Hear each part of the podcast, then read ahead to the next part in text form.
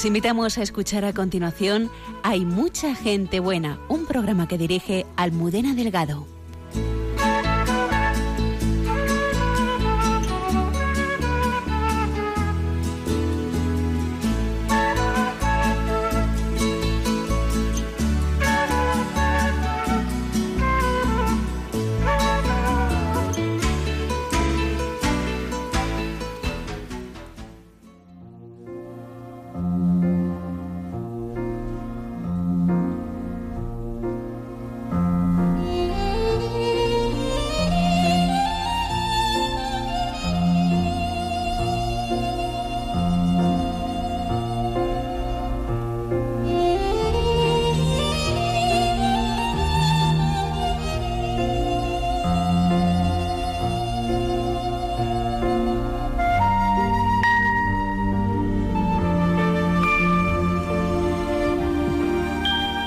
Julián Rivera, el portero suplente de los fines de semana en mi casa, se nos fue ayer golpeado por la muerte cuando acudía a su trabajo. Y hubo en todo el vecindario ese aire gélido que parece que sopla cuando la muerte nos roza con su ala. Porque a Julián le queríamos todos. Estaba siempre allí, pequeño como era, sentadito en su rincón, repartiendo sonrisas y saludos dispuesto siempre a ayudar en todo lo que hiciera falta. Parecía la imagen de la felicidad y no es que la vida hubiera sido fácil para él. Él sonreía siempre. Era eso que llamamos un hombre bueno. Uno de esos hombres buenos gracias a los cuales el mundo sigue siendo habitable. Los niños de la casa han perdido especialmente una especie de abuelo suplente. Y lo ha perdido muy especialmente Alfonsito, mi vecino.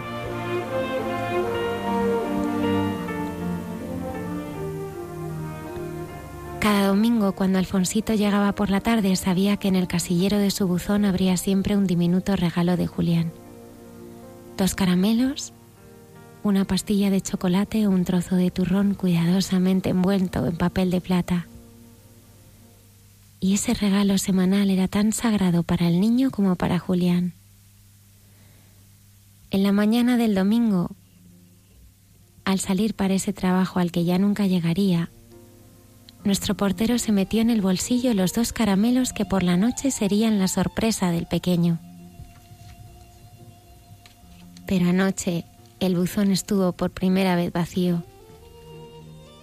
porque los dos caramelos se fueron en el bolsillo de Julián. Yo me imagino que ayer cuando Julián se encontrase con Dios y éste le preguntase, ¿qué has hecho en tu vida? Sacaría nuestro portero del bolsillo esos dos caramelos y le diría a Dios, he querido a la gente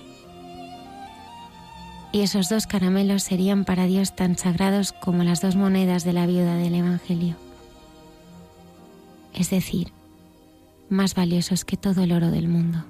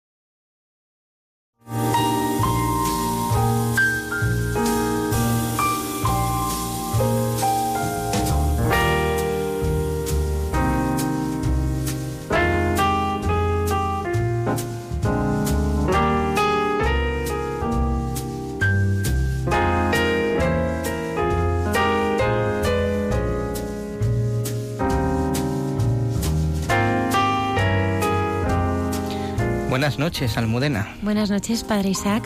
Buenas noches a todos los que nos escucháis. Lola Redondo, bienvenida. Buenas noches. Luis Díaz. Hola, buenas noches. Esta noche eh, presentamos a nuestros oyentes algunos de nuestros invitados. Estará con nosotros el padre Rafael, religioso de la Orden de los Esclavos de María y de los Pobres. Se dedican a la pastoral rural y especialmente a la atención de discapacitados en, en residencias. Él va a compartir con todos nosotros su experiencia de fe. También estarán con nosotros dos invitados muy amigos de Radio María y sobre todo de nuestro programa. Eh, buenas noches, Pilar. Buenas noches. Ella, ella es Pilar Fernández, casada, madre de cuatro hijos. Hoy está con nosotros Miguel, su hijo de 12 años. Buenas noches, Miguel. Buenas noches. ¿Qué tal estás? Bien. Qué voz más radiofónica, ¿eh? Totalmente. También está con nosotros eh, el padre Ángel Parejo, que él es sacerdote de la diócesis de Alcalá y administrador parroquial de la parroquia del Espíritu Santo. Buenas noches. Buenas noches, encantado de estar otra vez con vosotros aquí.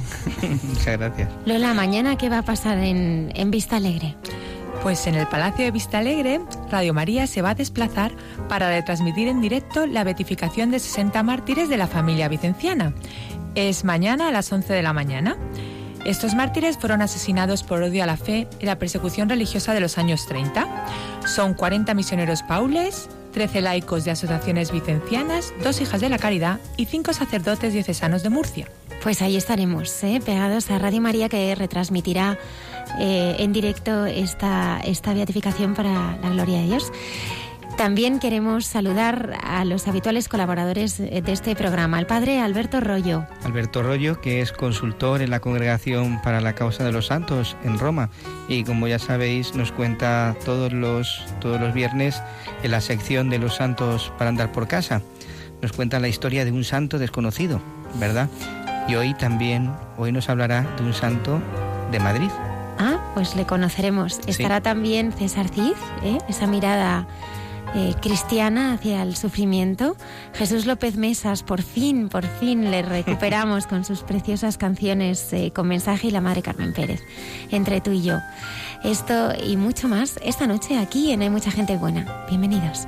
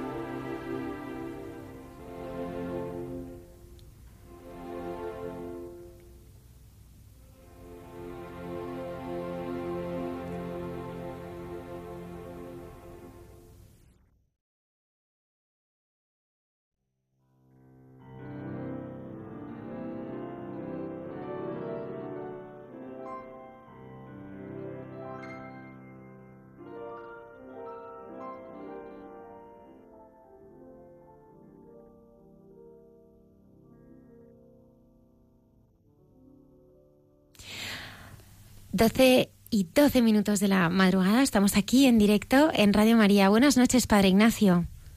Hola, buenas noches, Almudena. ¿Qué tal? Bienvenido, bienvenido a, la Casa de la Virgen. Creo que tienes que hacernos eh, un, un, anuncio muy, muy especial y, me gustaría que compartieras con los oyentes qué, de qué se trata y cómo organizas este, este maravilloso rosario que está llegando a tantísima gente. Bueno, imagino que no vamos a ser muy originales, pero bueno, el, próximo día 7 de diciembre celebraremos una víspera de, oración con la Virgen y entonces, eh, claro, la guía de esa víspera de oración va a ser el rosario, el rosario en familia, eh, en donde pues participará pues eh, familias donde irán rezando los distintos misterios para luego compartir cada uno pues sus intenciones. Y bueno pues yo creo que es algo siempre muy bonito, ¿no? Rezar el rosario en familia y en la familia de, la parroquia, en la familia de la iglesia, y eso es lo que celebraremos el próximo día 7 de diciembre.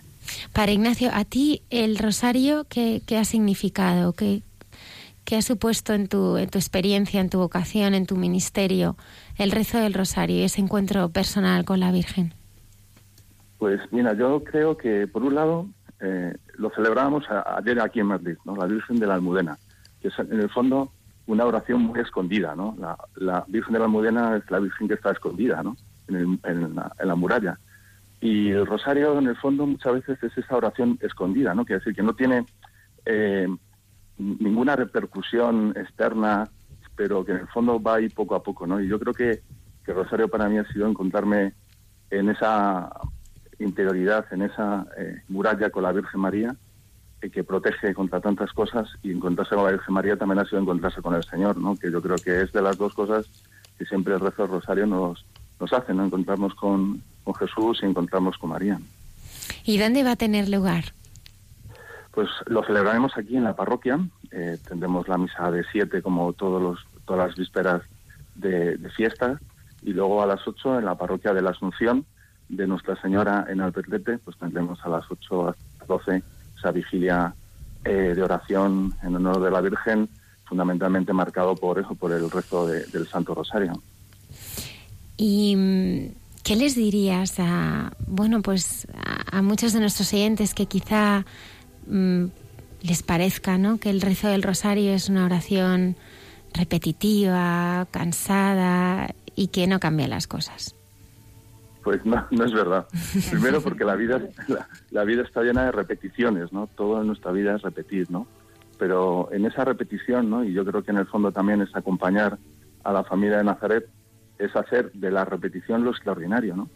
Y hay que saber eh, convertir, ¿no? Eso que parece tan vulgar, tan ordinario como es eh, las letanías o la, el rezo repetitivo de Ave Marías, pues en el fondo es algo extraordinario, pero no porque nosotros lo hagamos, ¿no? sino porque en el fondo lo tiene que hacer el Señor. Yo creo que es una oración de confianza, ¿no? el resto del rosario. Eh, nosotros simplemente ponemos nuestros labios y la cuenta del rosario y lo que estamos es esperando que el Señor ponga infinitamente más que lo que podamos poner nosotros. Pues muchísimas gracias, Padre Ignacio. Eh, por compartir con los oyentes esta iniciativa y lo que nos gustaría muchísimo es que bueno pues también eh, vengáis a compartir eh, bueno tú y los feligreses de la parroquia todos los frutos que seguro que, este rosario va a dar en, en, todas las almas. Así que nos encantará pues también recibiros en el programa. seguro aquí os esperamos en la parroquia del Petete y seguro que algún día podremos ir al programa no porque como dice el título del programa hay mucha gente buena y eso es algo que, hay que siempre que apoyar. ¿no? Muchas gracias por, por habernos dejado este momento para compartir con vosotros eh, esto que estamos preparando aquí desde la parroquia, desde el grupo de oración del Santo Rosario sobre todo, ¿no? Y se están volcando mucho en la, en la preparación de esta vigilia en honor de la Virgen María, ¿no? la, la vigilia de la Inmaculada. Muchísimas gracias a vosotros y hasta muy pronto. Muy bien, hasta luego. Adiós.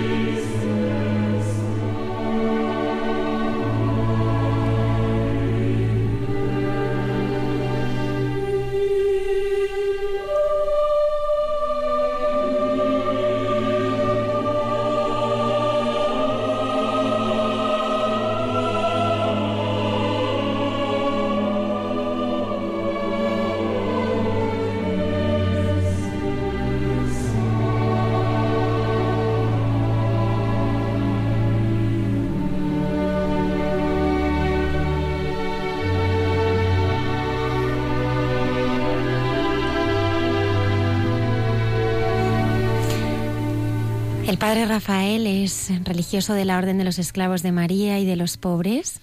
Se dedican a la pastoral rural y especialmente a la atención de discapacitados en residencias.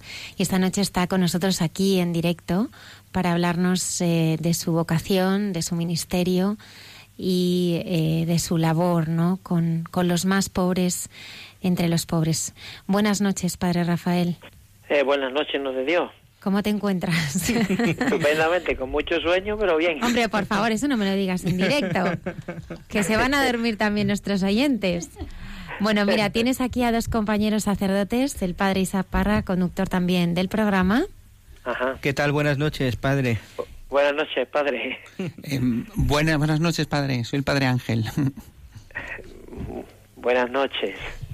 Bueno, yo quiero que me cuentes cuando eras eh, pues un canijillo pequeñajo y que no todavía prácticamente no tenías uso de razón, cómo ibas a ese sagrario que te llevaba tu madre, que prácticamente no, no levantabas dos palmos del, del suelo y decías que, me tenía que aupar para que viera al señor de la borreguita, como yo decía. Pero ¿por qué le llamabas al señor de la borreguita? Pues porque el sagrario de la parroquia de, mi pueblo es un sagrario de plata y la puerta tiene un buen pastor con una borreguita al hombro. Y a mí aquello me llamaba la atención. Y mi madre, que, bueno, pues como las mujeres de antes, piadosas, ¿no? Que por la tarde iban un ratito a la iglesia a hacer la visita al Santísimo, pues a mí me llevaba y yo, pues, pues a mí me gustaba que me acercara hasta, hasta el altar y, y me aupara para ver al señor de la borreguita, ¿no? con la borreguita al hombro. A mí, no, no sé, me llamaba la atención aquello. Y claro, mi madre aprovechaba para pues, hacer una catequesis muy sencillica, ¿no? Mira, aquí está el Señor, dile que, que, que te haga bueno, dile que... Pídele salud y gracia de Dios. Siempre decía lo mismo, salud y gracia de Dios. ¿Y tú ya desde bien pequeño eh, tenías eh, la vocación metida en el corazón? Sí, yo desde que tengo uso de razón no, no he querido ser otra cosa. ¿Pero así de pequeño ya querías ser sacerdote? Sí, yo desde chiquitico, desde, desde que yo me acuerdo. Y luego, ¿cómo, ¿cómo se va forjando esa, esa vocación? ¿Cuál es el, el camino, no? Porque el Señor eh, pues va guiando por sus caminos, ¿no? Y muchas veces no los entendemos o a veces otras veces nos nos sorprenden, ¿no? Pero cómo fue guiándote hacia atrayéndote, ¿no? hacia él. Pues bueno, el Señor va poniéndote en el camino por gente buena, ¿no? Te va poniendo curas buenos, te va poniendo pues personas que con las cuales tú de alguna manera mm, te identificas y dices, bueno, yo yo quiero ser cura como este como este sacerdote. Yo recuerdo el párroco de mi pueblo, ¿no? Que era un sacerdote muy celoso, ¿no?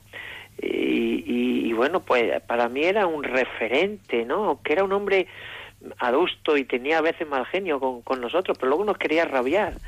Y, y, bueno, y, y, luego también pues notas cómo el Señor te ha ido, te ha ido protegiendo, ¿no? A lo largo de, de tu andadura, como los años difíciles de la adolescencia, pues te ha ido pues eso, proporcionando medios, personas, ambientes, en los cuales pues tu vocación se ha ido conservando, ¿no? Y fortaleciendo. No sé, ha sido una andadura muy sencillica, ¿no? Yo en mi, mi andadura vocacional no ha, no ha habido así cosas estridentes, sino yo he notado como una, una un cuido, un cuidado del Señor muy, muy, muy sencillo, pero no sé, no sé cómo decirlo en la sencillez. En la sencillez es donde realmente el Señor puede tocar eh, el corazón, ¿verdad, Padre? Claro. Eh, ha hablado de una, de una juventud un poco movida. ¿Siempre ha estado usted en el seno de la iglesia? ¿Siempre ha estado...? Siempre, siempre, siempre, siempre. Eh, teníamos un cura, ya digo, que era... Mm, se preocupaba mucho de nosotros un poco en la retaguardia. Yo recuerdo que en el verano eh, mm, pues todas las semanas o cada 15 días se inventaba una excursión, un, paseo, ¿no? Algún algún paraje cercano a nuestro pueblo, ¿no? Que yo soy de un pueblo de Granada, de La Vega, y entonces, pues, y, y, como con mucha mano izquierda nos iba, nos iba mm, cuidando, ¿no? Él, él decía, bueno, tú, tú y tú hoy tenéis que venir a mi lado para llevarme la, la cartera donde él llevaba la comida que su hermana le había preparado, ¿no? Y, la cosa era que mientras tú ibas al lado de él con la cartera, él te iba hablando, te iba preguntando, y, y cuando te querías dar cuenta ya te había confesado y te había, sin que tú te dieras cuenta, ¿no? Y así, y, claro, eso tú en esos momentos no lo ves, pero después cuando creces y te dices, qué celo, qué, qué, qué tacto para para mantenernos, bueno, pues cerquita del Señor, para mantenernos pues en la frecuencia de los sacramentos, para y yo ahí veo cómo el Señor me fue, me fue cultivando, me fue ayudando, me fue, pues eso. Y, y poco a poco eh, el Señor pues te va tocando el corazón y te lo va conquistando, ¿no?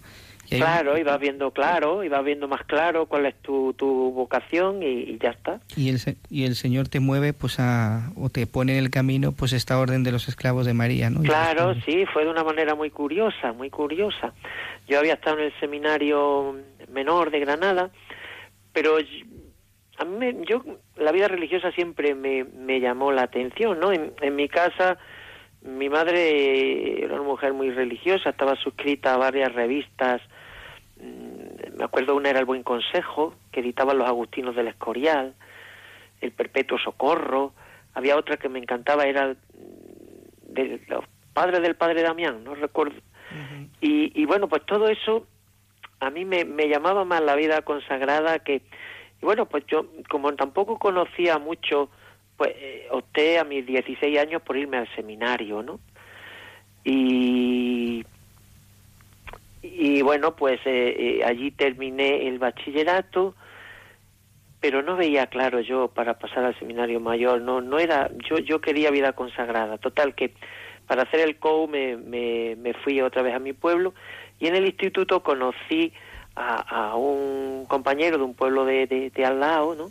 de Chauchina, donde hay un monasterio de, de monjas capuchinas y hay una, hay una imagen de la Virgen que se le tiene mucha devoción en la Vega de Granada, la Virgen del Espino y por esas monjas pues conocí conocí a los esclavos de María y de los pobres por un folleto que me dieron y ya está esto fue por el mes de abril en julio fui a conocer en septiembre me fui y aquí estoy en el año 1982 no y hasta hoy.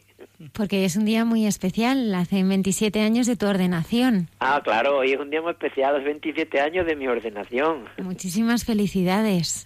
Pues muchas gracias. ¿Cuál es esa frase que te ayuda y que te ha inspirado durante todos estos años? Pues aquello de la primera Corintios, por la gracia de Dios soy lo que soy, y la gracia de Dios no ha sido estéril en mí esa frase pues la elegí para mi, mi estampa recordatorio, ¿no?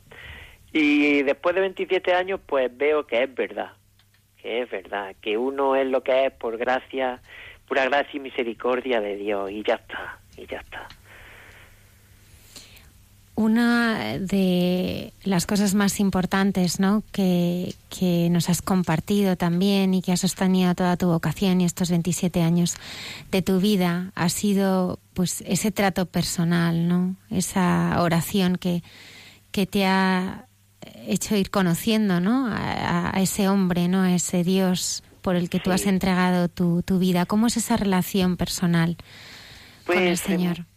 Pues muy sencilla. Yo mmm, hay una frase por ahí, no, la leí no sé dónde, ¿no? Eh, que dice eh, regenerar el propio corazón en el corazón de Cristo. Eh, el, el, párroco, mi párroco de mi pueblo de toda la vida era un enamorado del corazón de Jesús. Yo digo que nos metió la devoción al corazón de Jesús a tornillos. Eh, los primeros viernes mmm, era algo especial en mi pueblo. Yo recuerdo los primeros viernes como un día, pues fue eso, donde todo el mundo confesaba, donde todo el mundo eh, comulgaba, la hora santa, todas esas cosas, ¿no? Y él, pues, pues, pues esa devoción al corazón de Jesús y a la Virgen también, ¿no? Pues nos la metió, pues, pues, pues, ya digo, a tornillo, a tornillo. y, y, y bueno, y, y, y bueno, pues ese rato de cada día nosotros tenemos de regla pues una hora de adoración al Santísimo eh, diaria, ¿no? Cada pues cada casa la, la tiene a la hora más más conveniente, por la mañana, por la tarde, según ya cada comunidad pues la organiza a su eh, Y, y esa hora es, em, pues es precisamente eso, regenerar el propio corazón en el corazón de Cristo y es lo que te va dando fuerza luego para pa todo el día, ¿no? Para tirar para adelante con, pues, con, la, con el trabajo en la casa, con el trabajo en la parroquia. Es, pues es eso, es lo del Señor, ¿no? Eh, el que está unido a mí, pues lleva fruto y el que no, pues aunque el fruto, bueno, eso el Señor lo dará cuando Él quiera, ¿no? Pero sí que, mm, que uno va notando que es ahí donde donde te vas identificando, ¿no? Donde te vas critificando, ¿no? Donde vas adquiriendo los sentimientos del corazón del Señor, punto. Dedicándole todos los días una hora a la adoración.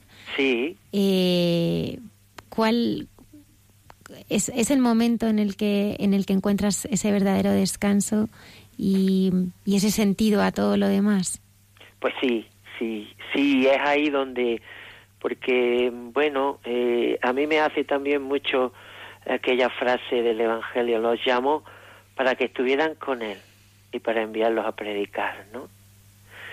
Eh, eh, y es verdad, es verdad, porque muchas veces yo suelo preparar la humildad del domingo, siempre aprovecho los ratos de adoración para, mm, con mi cuaderno y mi lápiz, mi Biblia, algún comentario, ¿no? Pero siempre delante del sagrario, ¿no? Y, y ahí vas cogiendo notas y vas y, va, y lo que el Señor te dice eh, eh, al corazón, luego tú lo, lo, lo, lo, transportas a tu humilía. Y es aquello de don Manuel González, una catequista se quejaba y le decía a don Manuel, es que ya no sé lo que lo voy a decir a los niños. Y decía, ah, que no sabes. Pues mira, vete al sagrario, estate un rato rezando y lo que te diga el Señor, luego se lo cuentas a los niños. ¿Ya está? Muy bueno. Sí. ¿Cuál es, cuál es eh, tu labor ahora? Eh, no, no, no te he entendido. ¿Cómo dices? No, decía que a qué te dedicas ahora, ¿dónde estás ejerciendo Ah. tu ministerio? ¿no? Porque Bueno, sabemos que el carisma, eh, el, el- el carisma de los esclavos es servir a los más pobres entre los pobres. Bueno, mm, concretamente el carisma es la formación cristiana ¿Sí? en los ambientes rurales mediante la práctica más completa de las obras de misericordia, tanto espirituales como corporales. Entonces ahí entra desde la atención a parroquias de ambiente rural, mm, trabajo con niños, con jóvenes, atención a pobres, disminuidos, ancianos. Nuestras casas se, sabe- se llaman casas de la misericordia y en cada casa solemos tener pues eh, deficientes, ¿no? disminuidos psíquicos o físicos, ancianos. Esta casa de Torrijos es muy pequeñita. Aquí atiendo una parroquia que está aquí a 6 kilómetros, y el pueblo se llama Alcabón, y luego en la casa tenemos varios acogidos. Ahora en concreto hay no más que uno. Pero, y luego pues eh, atención a, a, a- familias necesitadas, tenemos reparto de comida todas las semanas, y, y luego pues a- atención espiritual, ¿no? La gente pues sabe que los frailes, aquí en Torrijos nos llaman los frailes, pues que a cualquier hora pueden venir a, a confesar o a hablar un rato, porque siempre estamos algunos disponibles, ¿no?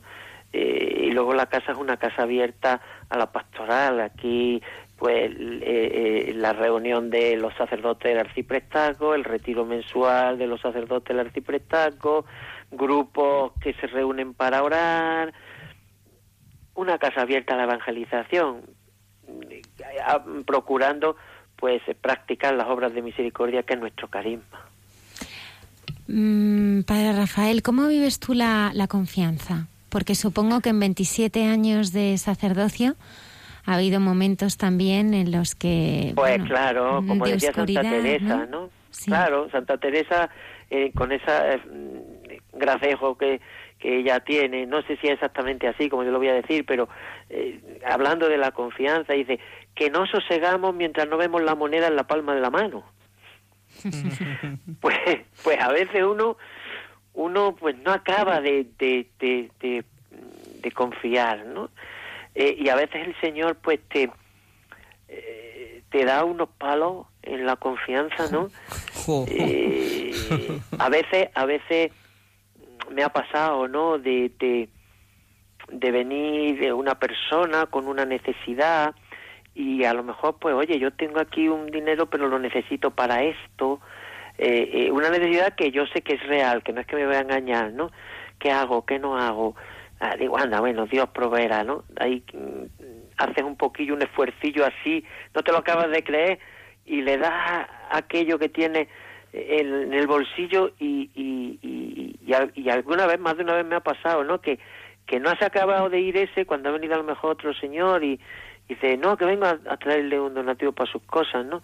Y a lo mejor me da un sobre exactamente la cantidad que yo había dado a la otra persona. Eso me ha pasado varias veces, ¿no?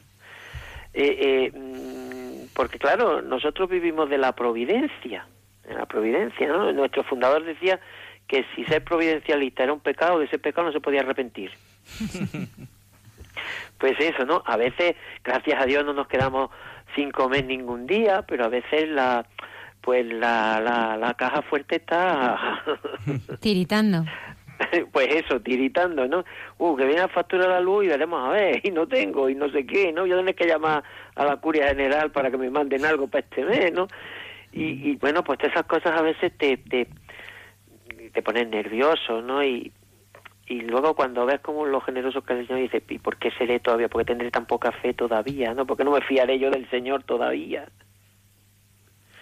Y bueno, y, a nivel pues pues espiritual también y anímico, pues pero el Señor siempre te, te a mí me ha sacado siempre de, de, de del atolladero, ¿no? Por eso digo que en 27 años eh, mm, eh, cobra cobra sentido el, el, por la gracia de Dios soy lo que soy, ¿no? Padre, eh, ¿cómo se confía? Porque usted ha estado hablando ahora de la confianza pues de las cosas materiales, ¿no? Pero cuando muchas veces uno no ve a Dios, ¿cómo se confía? Porque no es, no es fácil, ¿no? Pues no es fácil. Muchas veces muchos oyentes seguro que se preguntarán esto, ¿no? Sobre pues todo en, situaciones eh, eh, de personas que, que, sufren, ¿no? Y que, que no saben pues ver más allá del dolor o de las circunstancias que pues están atravesando en ese momento. Pues a veces cuando uno en 27 años de sacerdocio, en 35 de vida consagrada, pues uno tiene mm, a veces tribulaciones gordas y problemas y dificultades. Y a mí siempre no se me dio mucha luz aquello de Abacú, aunque la higuera no echa yema, ¿no? Y los, los campos no dan cosecha, aunque se acaban las ovejas del redil, del y no quedan vacas en el establo. Yo es que estoy buscando Abacú en la Biblia, ahora no lo encuentro. Yo seguiré confiando en el Señor. A ver, aquí, aquí está Abacú, aquí está Abacú, aquí, aquí, aquí. Aquí. Vamos a ver, eso. Eh, pues la higuera no volverá a echar brotes, ni habrá que recoger las viñas, fallarán las cosechas del olivo, los campos no darán alimento, faltará el ganado menor en el aprisco, no habrá ganado mayor en los establos, mas yo en Yahvé sultaré, jubilaré en el Dios de mi salvación, porque Yahvé mi Señor es mi fuerza, y Él me da pie como los de siervos para caminar por las alturas. Esa palabra, de, esa palabra a mí me ha dado, en momentos de tribulación, me ha dado una paz grandísima. ¿Qué cita es?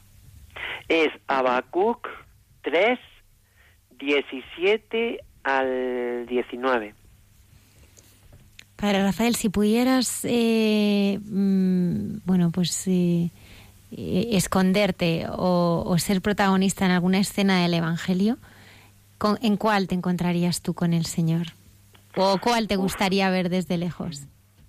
Uf, a ver, no sé, me, me, me subyuga mucho Jesús en el huerto, ¿no? Eh, la oración del huerto. Eh, Padre, si es posible, ¿no? Pero hágase tu voluntad, ¿no?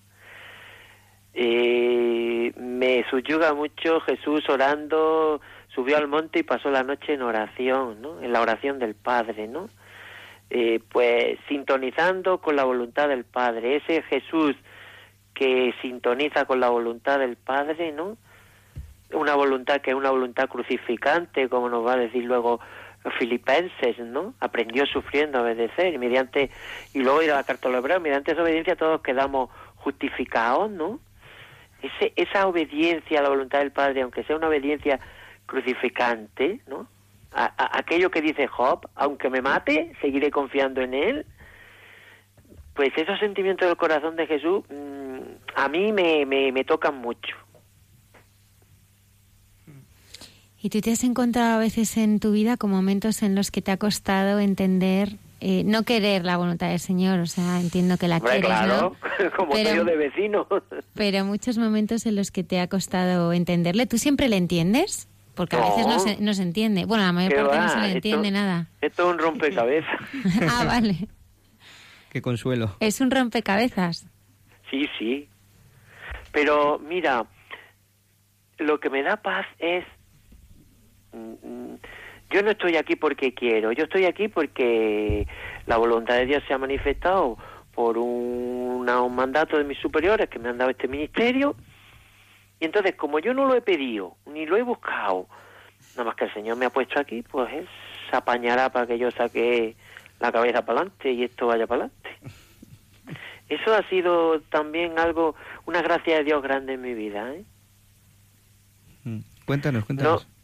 No he pedido nunca un destino, ni he pedido mándame a este sitio, ni si se me ha hecho muy cuesta arriba el destino, yo he puesto a mi superior las dificultades que he tenido, pero jamás le he dicho, quítame de aquí porque esto es muy pesado. Yo siempre he tenido muy claro que cuando me tiene el Señor aquí es por algo. Y yo, por eso decía antes, esa sintonía del corazón de Jesús con la voluntad del Padre, Mm. que, que bueno, que, que, que Cristo no salva al mundo porque muera en la cruz, lo salva porque, porque muere obedeciendo en la cruz la voluntad del Padre, ¿no? Pues eso, y a veces uno tiene la sensación de que donde está, pues está perdiendo el tiempo, no porque no ve a lo mejor un fruto palpable, un... pero siempre me da mucha paz decir, estoy obedeciendo. Entonces, como estoy obedeciendo, pues ya está. Pero qué difícil es vivirlo así, ¿verdad, padre? Ah, claro, claro, se pasan muchas horas muy amargas y, y mucha soledad y a veces, pues yo qué sé, ¿no? Pero ahí está el Señor por detrás sosteniéndote. En, en la labor que realiza, eh, bueno, la, la orden ¿no? en la que, de la que formas La parte, sí, sí. la congregación, es eh, también eh, pues atender a personas que están en situaciones de dolor, ¿no? Sí. Tú como, como fraile, ¿no? Como persona, como religioso, ¿no? ¿Qué respuesta le das al dolor? Pero al dolor de carne, no al dolor que nos Sí. cuentan, sino que cómo, cómo- qué es lo que tú das, ¿no? Cuando esa persona que está sufriendo se encuentra contigo, ¿qué respuesta le das al dolor y al sufrimiento de, de las personas?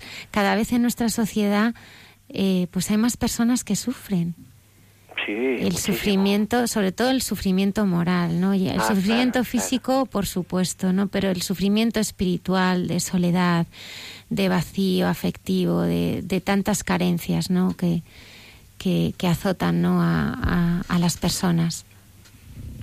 A veces es el simplemente compartir, estar. Porque muchas veces que no hay palabras tampoco, ¿no? Y yo qué sé, muchas veces es que el otro palpe que tú estás allí por amor de Dios y ya está, ¿no? Y que haces lo que tienes que hacer sin más historias. Que el otro en tu, en tu, en tu actuación, en tu entrega a él, pues que vea no sé, que, que, que, eh, que intentar ser transparencia del amor de Dios, ¿no? No sé.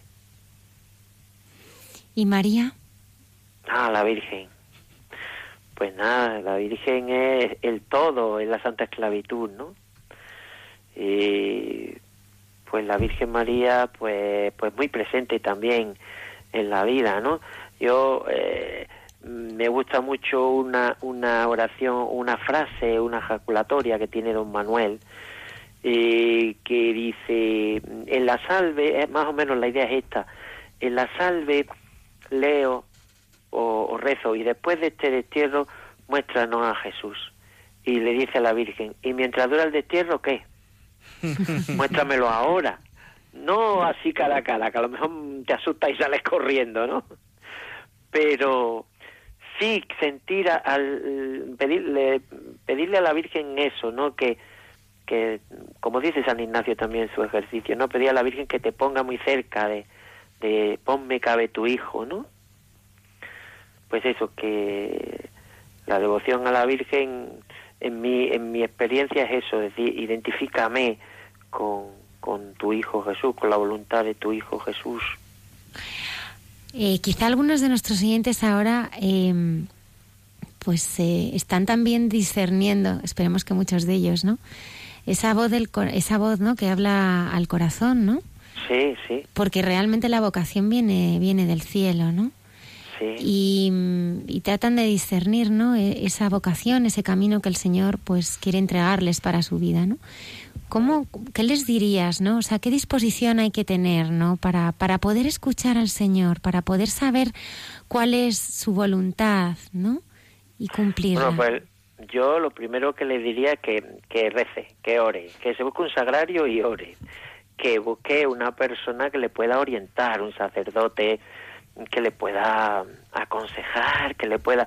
Porque a veces una palabra, no sabemos lo que puede desencadenar una palabra. Yo tengo una, una anécdota, no, no es una anécdota, ¿eh? es una gracia de Dios grande. Yo, yo cuando voy a Fátima, me gusta a la hora del rosario de antorcha sentarme en la escalinata de, la basílica y desde allí contemplar el rosario. Porque además yo soy pequeñito, soy bajito y si me meto en el rosario no veo nada más que el cogote del que llevo delante y, entonces pues como que no. Bueno, pues pues me gusta sentarme allí. Claro, yo suelo vestir mm, habitualmente el hábito, ¿no? El hábito nuestro es la sotana y el fajín azul fajín azul que es muy llamativo por el color, un azul, azul así eh, turquesa, ni, en, ni en marino ni en celeste, un, un turquesa, ¿no? Y, y, recuerdo que, que pues mucha gente se te acerca, estás allí sentado y se te acerca gente para confesar o para hablar o lo que sea, ¿no? Y bueno, pues en una ocasión de estas, pues se me acercó un joven que yo ni le he vuelto a ver más, bueno, sí le he vuelto a ver más porque luego me he enterado de esto. Eh, eh, en, en, el entierro del hermano de un, de un padre de nuestra congregación, pues se me acerca un curilla joven, unos veinte y pocos años, y me dice, padre, usted no me conoce a mí, pero yo sí le conozco a usted. Digo, pues tú dirás, hijo mío. ¿Y usted no se acuerda un día, un, un verano en Fátima, que estaba usted sentado en la escalinata y y yo me acerqué, yo había terminado el bachillerato, no sabía si irme al seminario, si empezar una carrera en la universidad, y, y usted me habló y con lo que usted me dijo, pues, pues me fui al seminario y yo soy cura. Mm. Hoy soy cura ya. Mm. Digo, pues hijo, pues bendito sea, pero mira, yo ni sé quién eres, ni me acuerdo de ti, ni lo que te dije. Yo lo que sí es cierto que yo siempre que voy a Fátima, a la hora del Rosario de Antorcha, me siento allí. Y bastante gente se acerca pues, para hablar, para confesar. Pues bendito sea Dios, yo no me acuerdo ni lo que le dije ni lo que, pero fue la espoleta que el Señor no utilizó para que explotara esa vocación definitivamente dentro de él y, encarrilara el camino, ¿no? Por eso digo que, que, que, el que se lo esté planteando, pues que rece, que busque luz en quien se la pueda dar y que no tenga miedo y para adelante. Hay alguien que, que, bueno, quería estar contigo esta noche también y felicitarte. Así que damos la bienvenida a Florencio. Buenas noches. Ah. Buenas noches. ¿Qué tal, Florencio? Sí, muy bien, Almudena. ¿Qué tal tú? Muchísimas gracias ¿eh? por habernos traído al padre Rafael. Le tienes aquí, así que le puedes decir lo que quieras en directo, que os estáis escuchando. Sí, bueno, muchas gracias en principio a ti, Almudena, por haberme dado la oportunidad de, de poderte presentar a, este hombre que es un hombre santo. No, no, eh, ya está hablando de más, Florencio. no, no, no, no. A ver, yo no lo Dios, los demás vamos camino de ellos. yo eh, tengo que darle las gracias al poder por ello, pero también tengo que darle las gracias a él porque yo conocía la, su orden de hacía mucho tiempo pero tuve la oportunidad de hacerlo en un día de una jornada de oración ahí en Torrijos y la verdad me impresionó cuando yo me acerqué a su casa, su hospitalidad. Él dice que es un hombre pequeñito, pero yo realmente es un hombre muy grande, de una generosidad asombrosa, ¿no? No, no, no tanto, no tanto. Si tuvieras la oportunidad de conocerlo, sí, te darías cuenta, Almudena, de lo que digo, ¿no? Eh, me acogió de una manera en un momento en el que yo estaba en una situación delicada Y bueno, lo que dice del seminarista este de Fátima, pues a mí me transmitió todo eso en un desayuno que me preparó, un día de muchísimo frío de enero. A ver, hacía frío, lo, más, lo más normal es ofrecer un café, ¿no? A uno que viene a tu casa. No, no, un buen desayuno, un buen desayuno, un buen desayuno. Y, y desde ahí eh, empecé a eh, no a mirar su obra porque ya las conocía hace mucho tiempo, pero yo como sabes también me he dedicado pues treinta y tantos años a la educación especial en, por discapacitados y eso me unía, ¿no? Y realmente eh, el padre Rafael, después he tenido ocasión de hablar otra vez con él cuando le, le propuse eh, que eh, si podía, si quería entrar en el programa. Y mm, volvió a transmitirme una paz impresionante. Y lo que dice de confesar, eh, aproveché para confesarme y, y sí que me quedé muy limpio, muy bien y volveré otra vez a confesarme con él. Yo quería aprovechar, Rafael, para darte las gracias y para felicitarte por esos 27 años de ordenación. Eso no lo sabía. ¿eh? Sí, sí que lo sabía, sí, sí. sí. Ah, ¿lo sabía? Sí, sí, sí, sí, sí, se lo había dicho también a Almudena. Eh, sí que lo sabía y yo le pido al Señor que, que te ayude para que sigas trabajando, eh, formando gente que yo sé que lo formas. Pues ya Ese está, no, hacer lo que se pueda, nada más. Sí. Y alentando ese grupo de, de formación, de, de oración en la capilla de los esclavos que tenéis los sábados. Ah, eso es, eso es fantástico, ¿eh? Sí, que no has hablado de ello. A ver, no cu- has hablado. cuéntanos, cuéntanos. Pues mira, esto es un... eh, aquí tenemos un matrimonio que y una catequista Sí, que estaba muy, muy interesada ella en que los jóvenes tener algún rato de oración con jóvenes. Luego al final los jóvenes se, no no han respondido, pero ha respondido mucha gente mayor, la capilla se llena. Es un matrimonio de, de laicos agustinos que está muy vinculado al monasterio de la conversión de Sotillo, de Ladrada, no sé si Sí. Madre Prado, si conocéis, sí, sí, seguro que sí. Pues eh, entonces ellos, pues mm, cada 15 días o 20, un, par de sábados al mes, ¿no? No, no, es, no hay así días concretos, sábados concretos, se anuncia con anticipo la, la oración y entonces de 12 a 1 de la mañana mm, pues se tiene expuesto el Señor y hay una enseñanza y cantos y, y es una oración muy, la verdad que es muy bonita y la gente la pide, ¿cuándo, ¿cuándo va a haber oración? ¿Cuándo va a haber oración? Y entonces pues se anuncia con tiempo, se hacen cartelitos, se anuncia, se- yo lo anuncio en la misa también y bueno, la última fue eh, el día de lo- todos los santos que la hicimos por la noche, fue una vigilia de oración por los difuntos.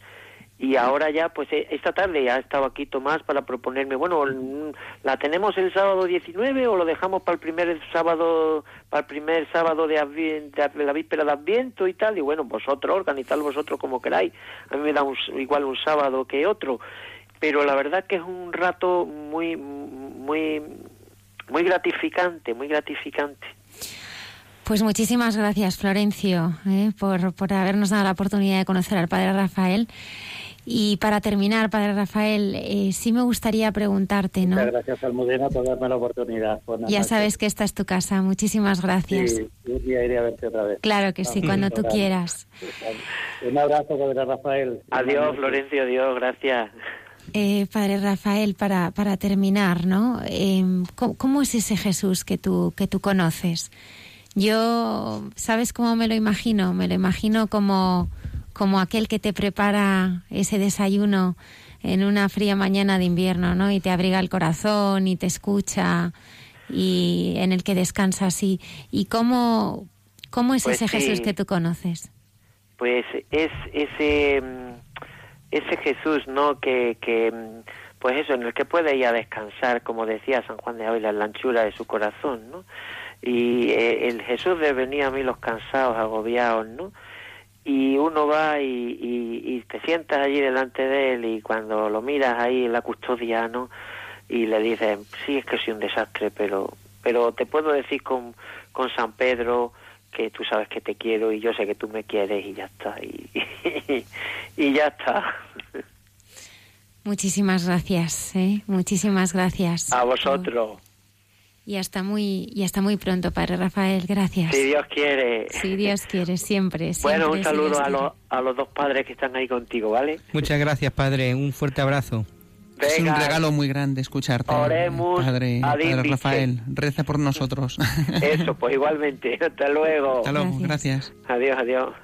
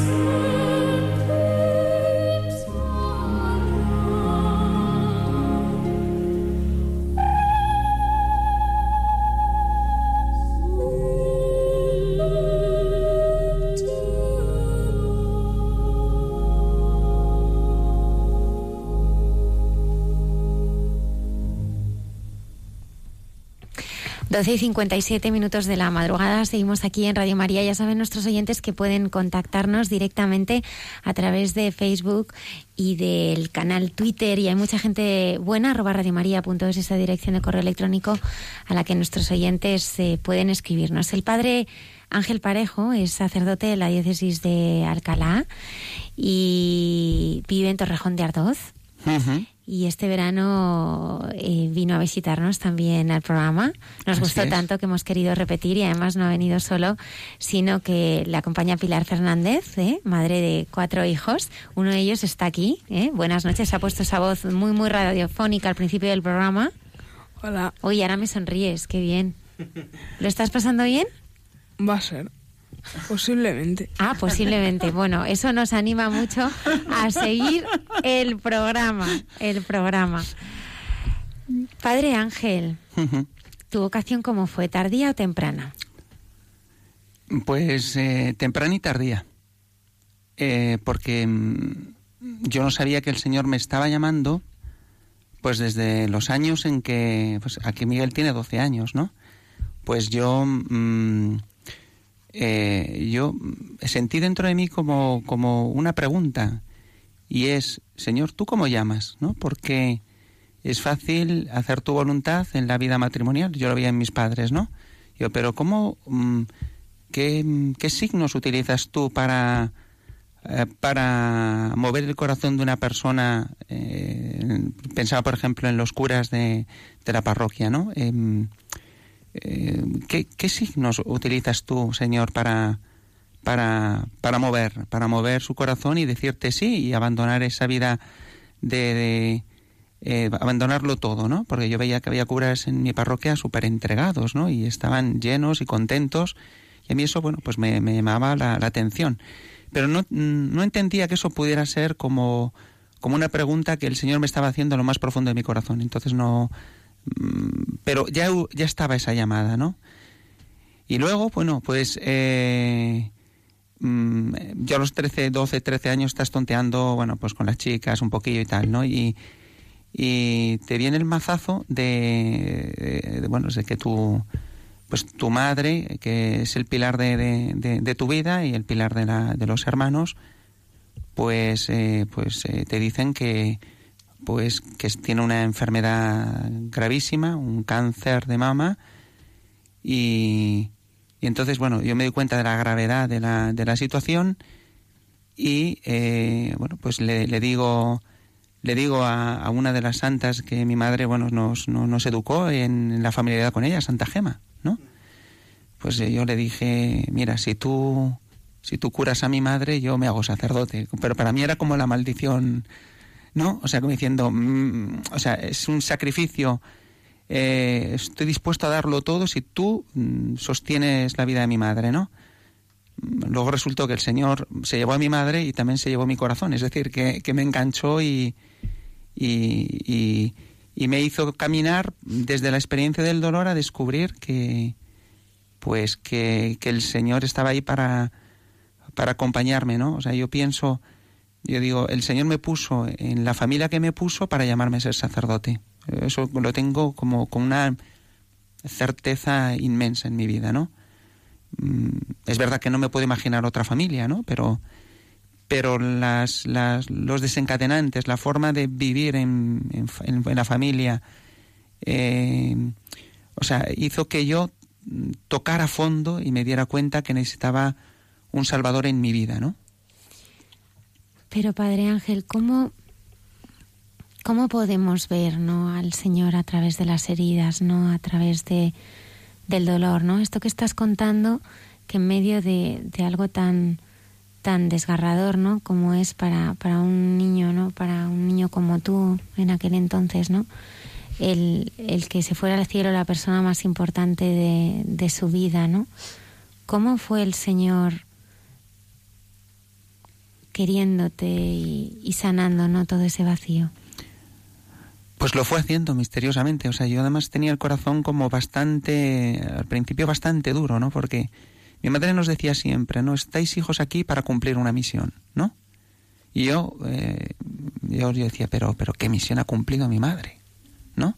O sea, nos ha dejado, Señor, o sea, te la has llevado, eh, nos has dejado eh, completamente, completamente desvalidos, ¿no? Absolutamente vulnerables, ¿no? veía que la situación en, en, casa, ¿no? Con toda la buena, eh, buena voluntad de mi hermana, la may mayor, ¿no? Pero, pero es que era, era algo tan, era como una tempestad tan grande que es que nos estaba a todos como, como absorbiendo. Y yo, bueno, bueno, pues yo... Mmm, eh, gracias a Dios los estudios siempre he sido un buen estudiante y entonces pues lo que hice es eh, eh, huir. Me fui hacia hacia hacia no sé a dónde, ¿no? Pero como diciendo eh, tengo que nadar y llegar a la orilla. No sabía cómo dónde estaba la orilla, ¿no? Y, lo que hice, bueno, pues es pues hipotecar mi presente para vivir un futuro. Entonces me volví una persona triste, introvertida. Eh, eh, eh, también un poco rebelde, ¿no? Y eh, pues yo me acuerdo, ¿no? Pues que pues sucedió que mm, yo había estado de alguna manera un poco en los grupos de, de la parroquia, pero no de, después de la mm, o sea, eh, eh, o sea, eh, estuve un tiempo, luego me quité y luego resultó que me encontré a un chaval, bueno, pues que pues que él, en cierto modo como que me invitó, como a decir, oye, pero ¿y por qué no te sigues pasando por la parroquia y tal, no? Ya a mí ya yo estaba como un poco como como como de vuelta de todo. Y, a ver, si yo ya no, ¿qué me, qué me vas a contar? No, tú, tú qué sabes, tú qué sabes realmente de, de, del sufrir. O sea, en el fondo, el sufrir eh, te hace creer que no hay salvación para ti, o sea, que no hay posibilidad de, de un eh, de un cambio que el Señor pudiera obrar en tu vida, porque piensas que estás, estás solo, ¿no? Y que, y que, claro, la gente habla de la fe eh, porque en realidad no tienen idea de lo que es la vida, ¿no? Si, si se dieran cuenta de lo que es sufrir, pues se darían cuenta de que las respuestas cristianas no valen para nada, ¿no? Eso es lo que yo pensaba, ¿no? Pero, eh, bueno, pues, pues resultó que, bueno, pues que, que mm, eh, me fié de esta, de esta, no sé por qué, la verdad es que es un, misterio, ¿no? ¿Por qué le dije sí a este chaval? En el fondo, mejor quizá también es porque le vi contento, le vi, ¿no? Por un lado, yo le decía, va, ¿qué me vas a contar? Pero por otro lado, digo, este tío tiene, tiene, tiene algo, ¿no? O sea, si me ha dicho que vaya, ¿por qué no, no? Y entonces, bueno, y iba de manera muy inconstante, ¿no? Y bueno, pero mm, mm, eh, la catequista que, que estuvo esos tres años conmigo, bueno, pues mm, este chaval lo que me invitaba era que me confirmara. Y luego también, yo creo que también fue porque mi madre, eh, una de las cosas que, pues que ella deseara, deseaba es que nosotros eh, siguiéramos viviendo de la fe. Y yo me acuerdo que ella, además de que le hizo a mi hermana, pues, pues, prometer, ¿no? Que nos cuidaría, a mí me dijo, tú te tienes que confirmar, ¿no? yo, vale, pues muy bien, pues, ¿no? Entonces, por un lado, la, el chaval este que te invitaba, que me recordaba una promesa que yo no había cumplido de mi madre, pues yo digo, bueno, pues me lanzo. Y, y, bueno, al principio pues estaba bastante escéptico y pasaba y ponía excusas y, y o sea, hacía todo lo posible para en el fondo, o sea, pasar, eh, pasar de puntillas por la parroquia, porque yo en el fondo yo pensaba que, ¿no? Que no, que no iba, que no iba a poder cambiar nada en mi vida, que yo iba a seguir igual de triste, igual de, ¿no? Pero, pero me acuerdo de dos cosas. La primera es que eh, en el grupo donde estaba este, este chico había una catequista que era extraordinaria, ¿no? Que vivía una, una, una alegría, un modo de estar con los amigos, una, ¿no? Que a mí me llamó muchísimo la, la atención, ¿no? Yo me fiaba y luego además como ella, o sea, yo, yo he sido, como yo siempre he estado en clase de religión, entonces las, las, las preguntas, pregunta que me hacían, respuesta que yo, ¿no? Entonces me, me, crecía en el ego, ¿no? Yo decía, pues si yo esto ya, yo ya, ¿no? Yo ya, ¿no? Y mm, pues te, sorprendes, ¿no? Te sorprendes que, que de pronto eh, eh, todos, eh, mm, o sea, está ahí, propuso una convivencia a la que yo no fui y todos los demás fueron. Y entonces todos contaron cosas que yo no pude contar. O sea, porque contaban experiencias y yo hablaba en plan teórico de la, de la fe y, ¿no? Y entonces ahí ya me empezó un poco a picar, ¿no? Un poquito, ¿no?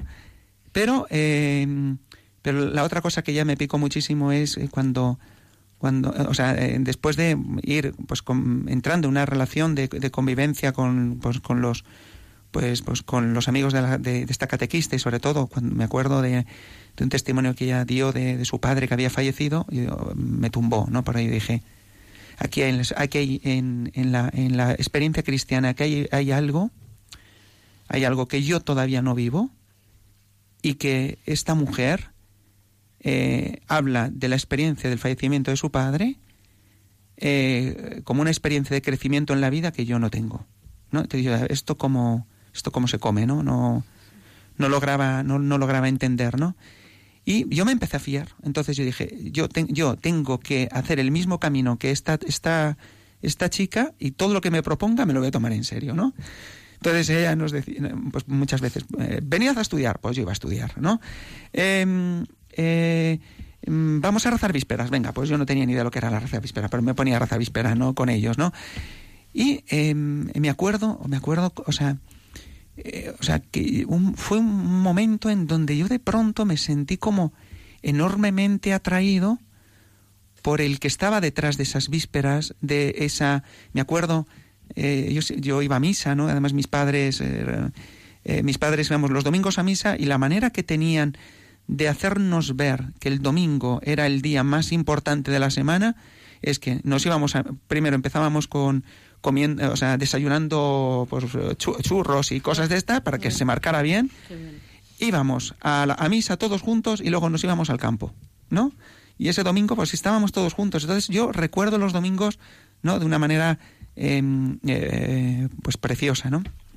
¿Y por qué decía esto? a ver. Eh, mm. Bueno, pues ahora mismo no lo sé por qué lo decía. A ver, eh, está diciendo. A ver, Almudena, ayúdame. Nos estabas contando eh, aquellos momentos, ¿no? Que han sido importantes en tu vida, ¿no? Para ir definiendo eh, tu vocación y para sanar, ¿no? Eh, todas esas heridas, ¿no? Ese, ese proceso que el Señor, aunque tú te resistías, pero Él quería, quería llenar, ¿no? Todo ese vacío que tú tenías en el corazón. Sí. Sí, bueno, entonces, eh, a mí lo, lo, que me fue sorprendiendo es que a medida que estaba con, este, con, estas, con estas personas, yo iba siendo educado en, en una fe eclesial que yo, o sea, aunque mis padres me habían, me habían inculgado ir, a, ir a, la iglesia, ¿no? Pero yo todavía no he hecho la experiencia de que lo que eh, de que esa, esas lecturas, ¿no? Yo las veía como algo del pasado, como algo que no tenía, que no incidía en mi vida. Y de pronto un día me sorprendió, no, pero si, si este vive lo mismo que yo, y era San Pablo, ¿no? O sea, me sorprendía, me sorprendía que yo empezaba a estar dentro de una comunidad cristiana donde yo experimentaba eh, pues los frutos de la, de la presencia de, Dios vivo, ¿no? Y entonces, pues, em, pues yo eh, eh, cada vez más me daba cuenta de que estaba empezando a tener un encuentro muy, o sea, muy íntimo con el Señor. De tal manera, yo me, me, acuerdo que estaba como buscando las acabar los, los, los, deberes y las cosas, bueno, los deberes, los las tareas. Estaba en primero primero de, de segundo de BUP, ¿no? o tercero, pues segundo, segundo, tercero, ¿no? Me acuerdo que estaba como deseoso de, de buscar momentos, de quedarme por la noche para, para leer eh, libros espirituales y, y, me acuerdo que eh, volvía del instituto y tenía necesidad de, ir a, a, visitar el Santísimo y me quedaba, me quedaba eh, ahí pues, pues, pues disfrutando de esa relación como si alguien me estuviera me estuviera como, como, como cuidando, ¿no? O sea, eh, yo que había sido como reacio, ¿no? O sea, y de pronto el Señor dice, mira, esto es lo que comprendí, ¿no? Este Dios que se llevó a tu madre es el mismo Dios que tú te estás encontrando, soy yo, ¿no? Y, y me acuerdo de una frase, ¿no? Un salmo, aunque tu padre y tu madre te abandonen, yo nunca te abandonaré. Te tengo grabado en la palma de mis manos, ¿no? Y cuando yo, yo, cuando yo este, este salmo, o sea, es como si una luz, ¿no? Entra y de pronto, ¿no? De, es capaz de iluminar un, un, una, una oscuridad, una herida, una, ¿no? Que de pronto, o sea, me sentí como, o sea, cuando aquel salmo entró dentro de mí, o sea, me, me saltaron las lágrimas, ¿no? Yo a veces, eh, o sea, me descubro a veces llorando en, a través de la palabra de Dios, de cómo toca de pronto, pum, ¿no? O sea, o sea porque eh, yo creo que estamos en un camino todos donde necesitamos eh, continuamente que el Señor nos cubre, que nos vaya, ¿no? Yo no, o sea, yo he hecho un camino grande, pero me queda, me queda mucho por curar en mi corazón y estoy seguro que el Señor todavía tiene mucho que curar dentro de mí, ¿no? Y en la medida en que Él me cura, pues yo también soy un bálsamo para otros, yo también se, em, me concede a cómo acompañar, ¿no? Bueno, eh, entonces aquella frase eh, em, comprendí, el Dios, el Dios que se llama mi madre es, es, el mismo Dios con el que yo me he encontrado, ¿no? eso, eso fue una, una, una certeza que, que me ha acompañado siempre, ¿no? Que me ha acompañado siempre. No sé si... Y claro, de ir conociendo al Señor y sanando las heridas a entregar la vida, hmm. porque el Señor sí que como lo pide todo, ¿no? Sí, sí, sí. Sí, de hecho, de hecho, o sea, eh, eh, a raíz de aquellos, bueno, eh, entonces, bueno, em, ya, o sea, eh, cada vez menos, menos me resistía a las convivencias.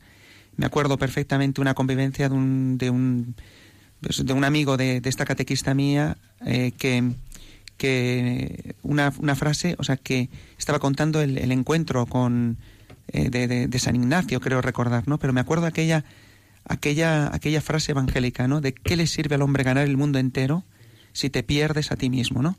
Y yo me había dado cuenta que me había estado perdiendo durante, durante dos o tres años, pero que el Señor con esa pregunta, eh, eh, en esos tres años, o sea, me la, me la había hecho de manera vital hasta, hasta el punto de yo comprender que Él me había venido a salvar de mí mismo, ¿no? De, había, había venido a, a, decirme, yo te conozco mejor que tú mismo, eh, abandónate a mí, ¿no? Abandónate a mí. Y me acuerdo, o sea, me acuerdo que en el momento, o sea, el momento más grande fue confirmándome, ¿no? Donde ahí fue toda, toda la fuerza del Espíritu Santo, ¿no? En la parroquia del Espíritu Santo, ¿no? Y, eh, que es la parroquia de origen, ¿no? Y me acuerdo que, o sea, que, que después de, a los pocos días, ¿no? Llamé, llamé a mi, a mi catequista y dije, mira, yo, eh, mi vida no es la misma de cuando yo eh, os empecé a conocer ahora. Yo me siento enormemente agradecido y contento de cómo el Señor ha transformado mi vida. Yo tengo la necesidad de, querer eh, corresponderle de manera total, ¿no? Y dije, intuyo, presiento que el Señor me llama a entregarle todo, ¿no? Y entonces me dijo, ah, pues yo conozco a un grupo de, a un grupo de, de, de, eh, chavales que están planteando la vocación, mira, podrías empezar, ¿no? Y ahí por ahí empecé a, intentar, a verificar un poco la vocación al sacerdocio, que era la, la hipótesis que tenía yo primera por, por, la, por, la, por la convivencia eh, normal, cotidiana, que, bueno, cotidiana o dominical que yo vivía. No conocía otras experiencias de consagración así que más me llamaran la atención. Yo in, intuía o presentía que, que aquella, aquella ofrecimiento de Santa Gema, ¿no? Eh, si tú curas a mi madre, yo, ¿no? O sea, a quien tenía que curar era a mí. ¿no? Y, y, fue, y fue ella la que me dijo, muy bien, tú te tú te has ofrecido. Pues mira, eh, tomo en serio eh, ese ofrecimiento, Dios lo toma en serio, ¿no? Y bueno, pues, o sea, sobre todo, pues el ir, el ir, ir viendo a lo largo de mi historia la personas santos que me han ido marcando y me han configurado en mi vocación sacerdotal, ¿no? ¿Como algunos? Pues mira, pues es que, por ejemplo, en San, bueno, pues mira, tengo, tengo, la tengo muy descuidada, ¿no? Pero es, por ejemplo, Santa Teresita del Niño Jesús, ¿eh? Que, que me acompañó durante todo el seminario y además es que, eh, bueno, tengo una experiencia muy especial con ella que... No... Cuéntanos, porque es que ella es muy sensible, ¿eh? Te da muchas señales. Santa Teresita cuando quiere... Es que, es que contarte, bueno... No, bueno cuéntame eh, algunas cosas y yo contaré alguna también, ¿eh? Bueno... Tengo alguna muy especial. Eh, eh, yo conozco a Santa Teresita de Lisieux a través, bueno, de, del director espiritual del, del seminario, ¿no? Entonces... Eh, eh, pues me va me fue como como enganchando o sea no, eh, no o sea yo creo que o sea que ella eh, o sea ella va eh, va prefiriendo a, a, a, los a los sacerdotes que ella quiere configurarlos en su en su sencillez en su niñez no entonces mm, ella me ha me devolvió una infan, una una mirada eh, que yo había perdido de no o sea de, de, de yo entré en el seminario con con veintitantos años 29 años no un, chico hecho y derecho no o sea eh, había dado clases eh, no y eh, y ella me recupera una infancia o sea me me hace como mirar eh, ciertas cosas de mi vida que todavía yo no me había atrevido a mirar y ella me enseñó a mirar, ¿no? Ya hasta ahí puedo contar. es que son muchas más cosas, ¿no? Pero mmm, eh, la amistad de los santos, o sea, o sea, el, eh, o sea, yo reconozco que ella en muchísimos momentos eh, o sea, yo reconozco el, el, perfume, yo reconozco cuando ella no el perfume de rosas, no, bueno, quiero decir, sí, pero físico. cuando ella aparece. Cuando ella, cuando, sí, sí, sí, o sea, el, o sea, la, eh, yo, o sea, eh, me doy cuenta perfectamente cuando es ella, cuando es ella, sí. Sí, sí. Me gustaría que compartieras, eh, a lo mejor es vuestra ya intimidad espiritual, ¿no? Pero es bonito eh, para adquirir también esa sensibilidad, ¿no? Porque mm, parece vivimos aquí, en, en lo terreno, en el mundo, y no nos damos cuenta que estamos más en lo sobrenatural de lo que nosotros creemos, ¿no? Eh, pues Cristo es un ser, es un hombre, es alguien vivo, ¿no? Que no es que esté lejos, sino que está aquí en medio de nosotros, ¿no? Y es verdad que los santos, eh, sobre todo que yo creo que también te escogen, ¿eh? ellos te escogen. Es verdad, sí, sí, te, te escogen, eh, se comunican también con nosotros, ¿no? De alguna manera. Y es verdad que hay que tener a veces una disposición de corazón y una sensibilidad, ¿no? A veces pues puede ser hasta la suave brisa, ¿no? Esa forma en la que tienen de comuni- comunicarse con nosotros, ¿no? Pero sí me gustaría que me concretaras algún momento, ¿no? En el que la hubiera reconocido y hubiera sentido realmente pues eh, su Bueno, pues, o sea, eh, pues muchas veces es, pues ha sido, pues ha sido, eh, mm, pues textos que a lo mejor has leído y de pronto, pum, ¿no? Te quedas como parado y es como si se parara el tiempo. Es como, es como si ella te dijera, eh, quédate aquí, descansa aquí, ¿no? En, en- este texto, ¿no? O, por ejemplo, eh, en la fiesta de suya, ¿no? El, el 1 de octubre, ¿no? Mm, pues de pronto te, te ves como, eh, o sea, co- como un sentimiento interno de que te está prefiriendo, ¿no? De, mm, o sea, eh, n- o sea, el- o sea, no, no- no sé cómo explicar, bueno, sé explicar, pero no puedo explicar más, ¿no? O sea, el, o sea, el, el, el acercarte, por ejemplo, a es el mismo día de su fiesta, ¿no? Y, y experimentar que al besar su reliquia, de pronto te viene el pensamiento, ¿quién está besando a quién? ¿No? O sea, el, o sea, son cosas que dices mm, no se pueden explicar. O sea, son detalles suyos, ¿no? Y yo no la quiero tanto como ella me quiere a mí. Lo digo, me gustaría quererla más, ¿no? Igual que, bueno, mm, otro santo grande en el, en el seminario, eh, porque María me ha llevado a través de los, también la Virgen María me ha llevado a través de los santos que ella ha preferido. San Maximiliano Colbe, pues es un gran santo que a mí me, ha, me acompañó mucho en el seminario, ¿no? Y eh, para mí es un santo de, de- referencia, ¿no? Y sobre todo ese intercambio, ¿no? Yo estaría dispuesto a entregar mi vida por alguien, ¿no? Eh, yo me acuerdo que le dije, ayúdame si llega ese tiempo, ese, ese- en ese momento. Si llega ese momento, si yo tengo la posibilidad de, de poder eh, hacer ese intercambio, ayúdame tú, ¿no?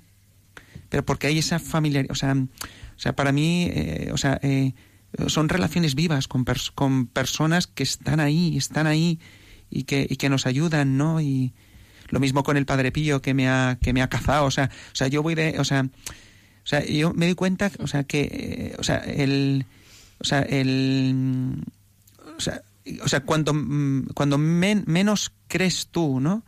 Que, que, eh, que un santo quiera preferirte, ¿no? Eh, es cuando más a lo mejor te prefiere, ¿no? O sea, o sea que puede llegar, eh, pues a través de una persona, de pronto te empieza a hablar de ese santo, tú empiezas a investigar, luego resulta que, que es que ese santo es el que había provocado el que tú te encontraras con esa persona para que empezaras a investigar sobre él, ¿no?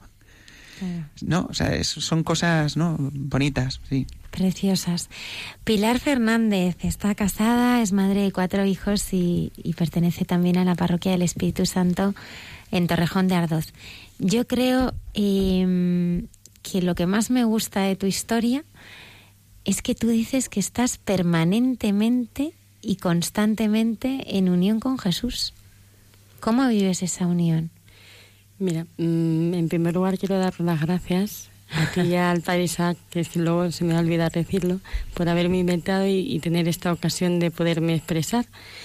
Eh, cuando el Padre Isaac me preguntó ayer, eh, bueno, me avanzó un poquito las preguntas, eh, yo le respondí eso, que constantemente estoy eh, permanentemente hablando con Jesús, porque a veces uno se cuestiona o piensa que, el encuentro con Jesús tiene que ser algo pues apoteósico, ¿no?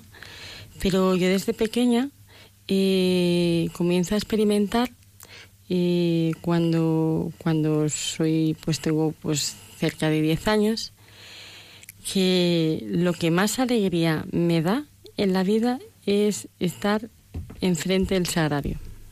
Eh, me educo pues con las madres mercedarias y como en el colegio hay una capilla, pues tengo todos los días la ocasión de visitar al Señor.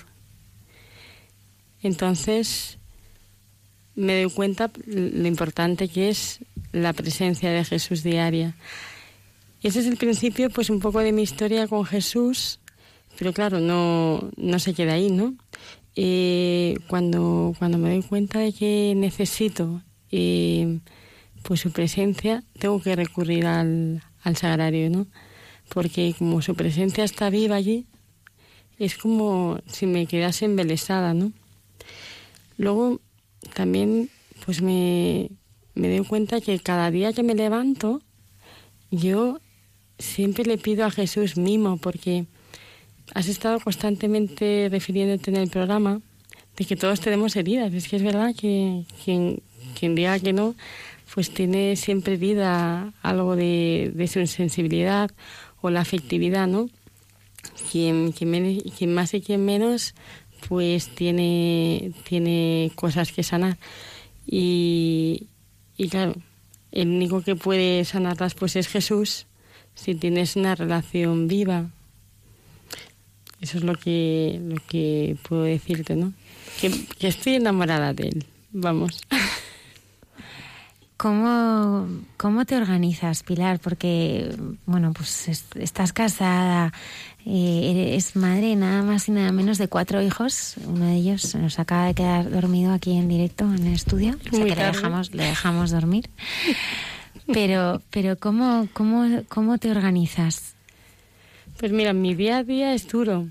Eh, Ángel sabe de esto porque, claro, él es mi director espiritual y muchas veces pues, pues le confieso que, que, hoy en día educar a cuatro hijos no es fácil. La verdad es que tampoco veo que sean muchos y digo esto porque me relaciono con gente que tiene bastantes más, ¿no? Entonces para mí cuatro representa ahora mucho, pero no es tanto, ¿no? Hoy mismamente hemos estado... hemos estado en una conferencia y el padre que nos daba la conferencia tenía siete. ¿Cómo me organizo? Pues mal, mal, porque siempre tengo que aprender y por esa razón por la que hoy, por ejemplo, pues estaba en una conferencia para poder educar a mi hijo de 15 años que ya está en plena adolescencia y que pues tiene dificultades, ¿no? Eh, hago lo que puedo como madre. Confieso que puedo aprender mucho y que además todo lo que todo lo que puedo aprender lo encuentro en la iglesia.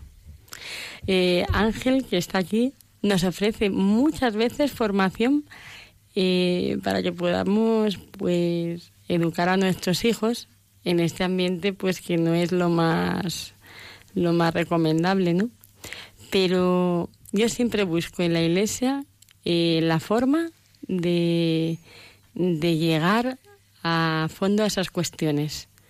Y busco escudriño siempre porque cuando no estoy pues buscando en un sitio una conferencia, eh, me formo, eh, siempre, siempre recurro, siempre recurro a la iglesia porque es la, la madre, ¿no? La que enseña, la que enseña cómo educar mejor. Cuando pienso en, en los padres ¿no? de, de familia, ¿no? pues, eh, sobre qué, qué les importa ahora a los padres de hoy en día, ¿no? Respecto a los niños, ¿no? Y muchos de ellos pues están tan preocupados de del inglés, ¿no? Y de, que estudien, ¿no? En los mejores colegios y, y bueno, que sean, que sean felices, ¿no? Esa es otra de las cosas, ¿no? ¿Qué quieres para tus hijos? No, yo quiero que sean felices, ¿no? Pero quiero que tengan medios y que... Y para ti, ¿qué, qué es lo verdadero importante? O sea, ¿qué, ¿qué es lo que tú quieres para tus hijos? Yo nací en un ambiente católico, mis padres me enseñaron los valores cristianos y lo único que le pido a Dios es que eso lo pueda y lo sepa transmitir. Es verdad que, que depende también mucho de ellos, pero si la base eh, se la das en casa, ellos luego también pueden buscar y formarse, ¿no? Tienen que entender que, que la iglesia es un camino de perfección, ¿no? Y que en el único lugar donde van a encontrar siempre amor, donde van a ser siempre acogidos, es la iglesia. Por eso mm, procuro que nunca se desapeguen de ella. ¿Cómo?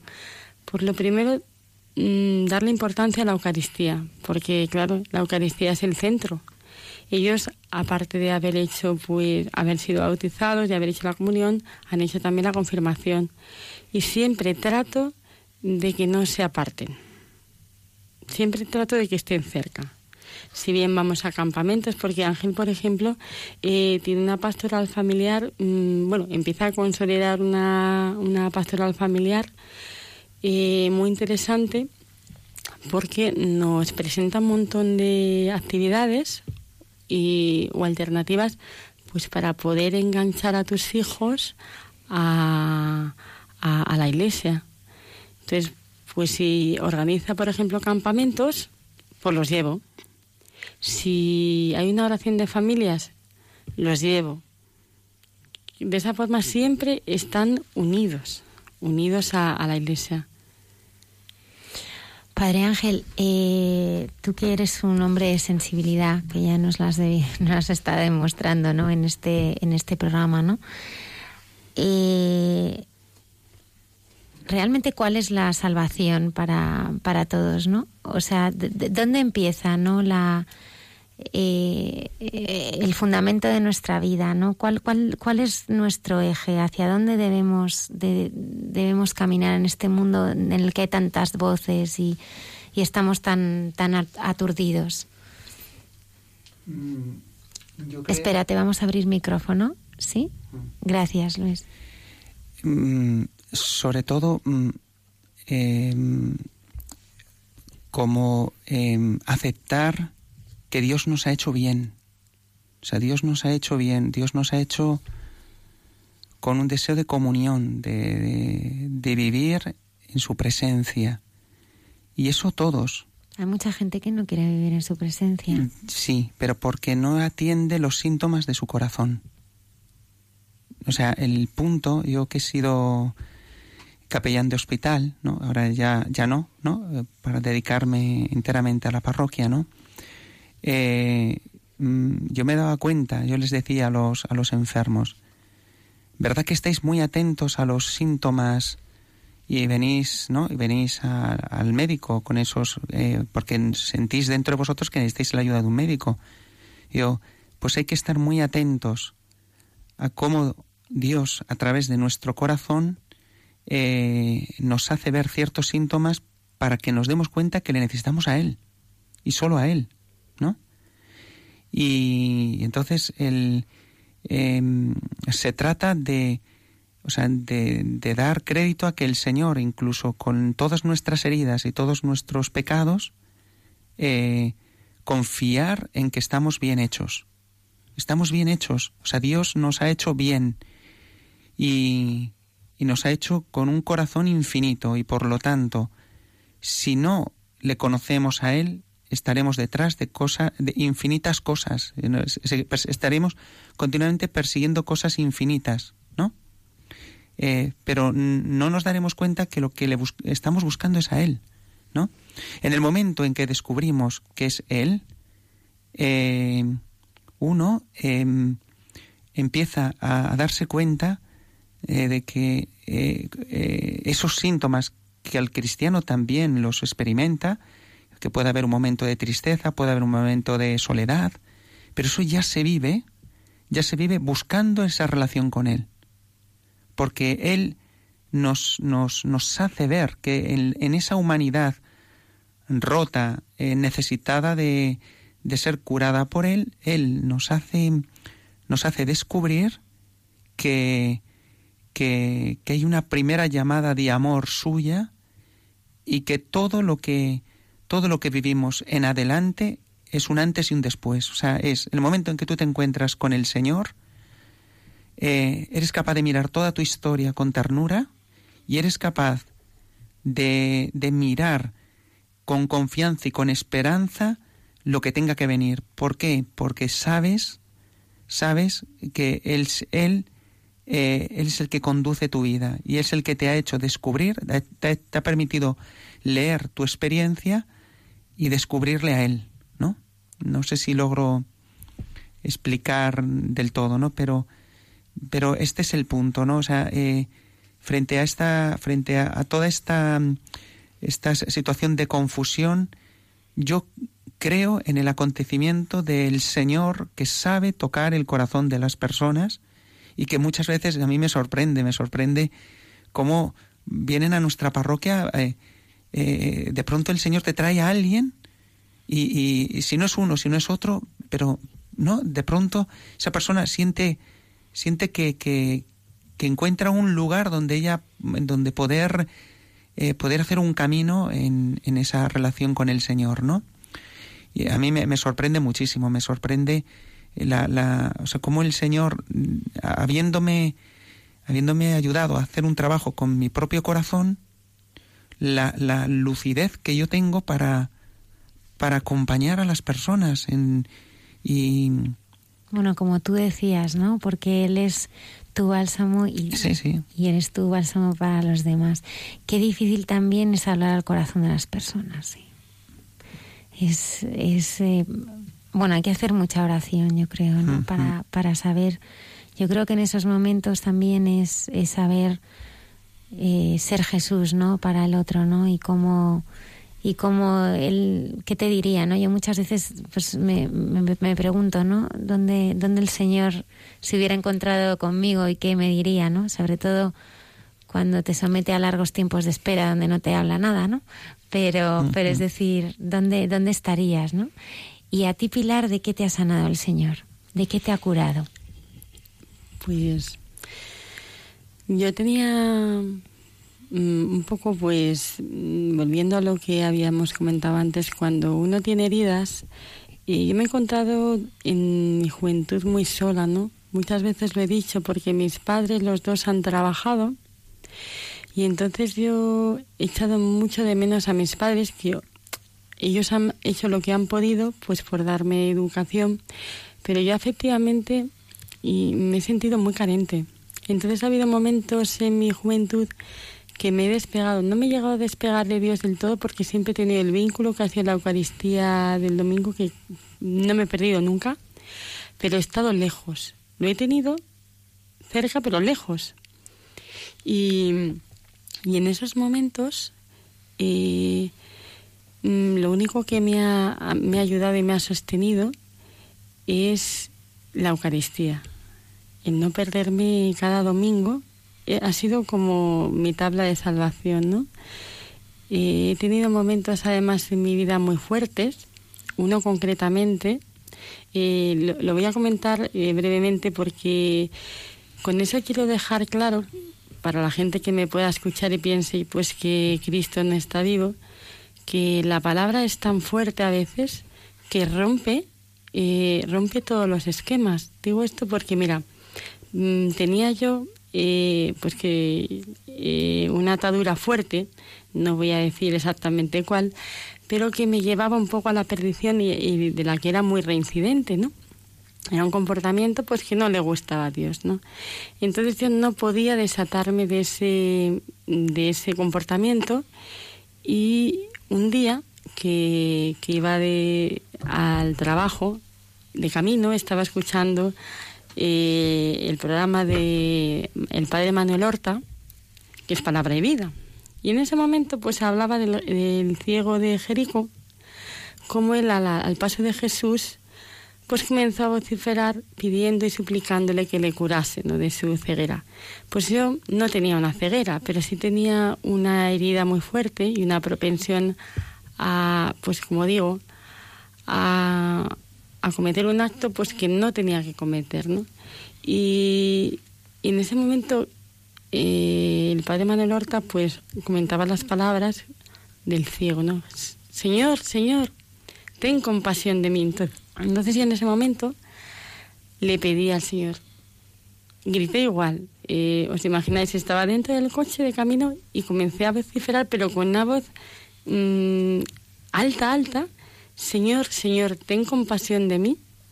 Y, y a partir de ese momento mm, se quedó completamente sanada esa, esa tendencia que tenía. Padre Ángel, el Señor nos escucha, ¿no? ¿No está sordo?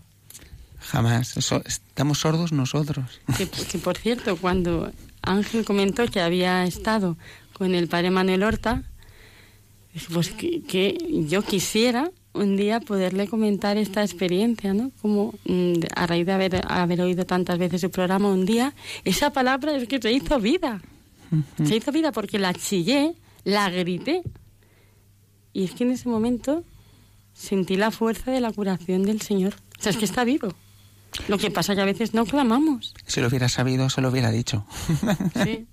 No tenía ni idea, Pilar, de esto que me estás Bueno, es contando. que yo al Padre Ángel le voy comentando retazos de mi vida que dice, bueno, y como esto no lo comentas un día, y como esto no lo has dicho, Pilar, pues porque es muy natural en mí, es lo que le comentaba al Padre Mm. Isaac, que yo tengo una relación constante con Dios y tengo, y, y tengo con, con Jesús esos detalles que parecen a veces eh, increíbles. Lo mismo que habéis comentado de los santos, Mm. esas ternuras que tienen, pero yo tengo ternuras con pues con Jesús diarias, ¿no? Que, y, Pues cuéntanos algunas de ellas. Pues bueno, esta no es, es- esto es otra pregunta que, que, que, que esta no la tuvo especialmente conmigo, sino con mi hijo, ¿no? Pero tampoco me quiero extender mucho porque la verdad es que la cruz siempre está presente en nuestras vidas. Entonces, yo puedo decir que estoy súper eh, contenta de haberme casado con mi marido, que me está escuchando ahora. Me, me emociono y lloro, ¿eh? No pasa es que, nada. Es que soy súper súper feliz, perdonad, ¿eh? y, y también muy feliz con mis cuatro hijos. Eh, pero, claro, no estoy exenta de problemas.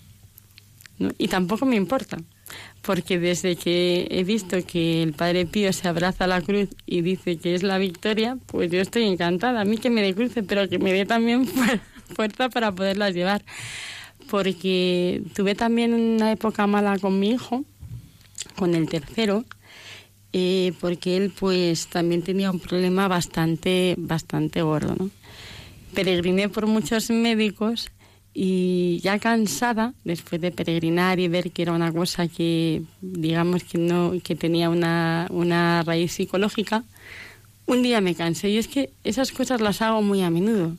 Digo, mira señor, tú estás aquí como estabas en las calles de, de Betania. Pues ahora mismo te voy a suplicar. Y fui a un sacerdote que conoce a Ángel y le pedí que me impusiera las manos a mi hijo porque estaba ya desesperada. Es que cuando yo clamo y grito es porque estoy desesperada, porque pienso ya que solo Jesús es capaz de curar eso. O sea, que no hay otro modo. Y además porque también he hecho un camino, ¿eh? porque yo no le pido las cosas al Señor, si es porque yo no he tratado mm, de hacer lo correcto, pero cuando veo que es imposible, que es una cosa que está fuera de mis manos, incluso de las manos de los profesionales, entonces clama al Señor. Y entonces a través de este otro sacerdote le impuso las manos y mi hijo quedó totalmente curado. Pero curado. Es verdad, ¿no? Clama y te responderé, ¿no? Y te enseñaré cosas grandes y ocultas. Y Ángel me dice, es que eres no muy conoces". audaz, Pilar. Eres muy audaz. Una y 42 minutos de la madrugada. Jesús López Mesas cada semana nos trae esas preciosas canciones con mensaje. Le quiero mandar un abrazo muy, muy, muy especial. Ese, ese hombre bueno, ¿eh? ese hombre por el que eh, pues todos estos voluntarios que, que somos hacemos este programa. Muchas gracias por acompañarnos.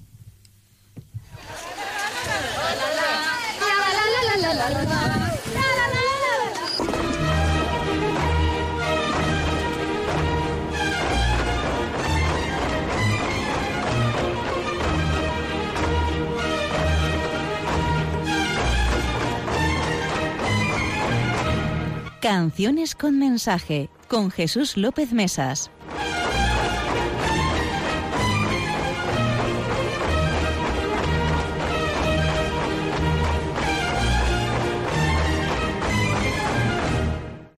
Buenas noches, Almudena y compañía. No sé si alguno de vosotros habéis tenido necesidad de recurrir alguna vez a un abogado. Y en ese caso os gustaría que fuera un buen abogado. Bueno, pues yo esta noche os voy a recomendar no un buen abogado, sino el mejor abogado del mundo. Es un abogado que me defiende, que nunca está ocupado, siempre me atiende, que nunca pierde pleitos, que todo los gana. Y si a alguno os interesa saber su nombre, escuchad esta canción.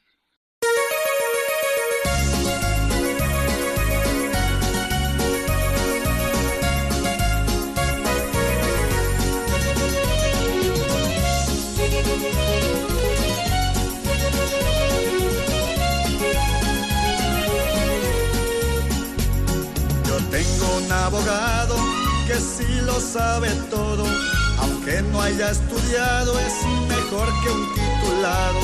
Él nunca pierde un pleito, todos los ha ganado y hasta ahora ni un centavo a nadie le ha cobrado. Es Jesús, ese grande abogado. Es Jesús, su nombre es admirable. Universidades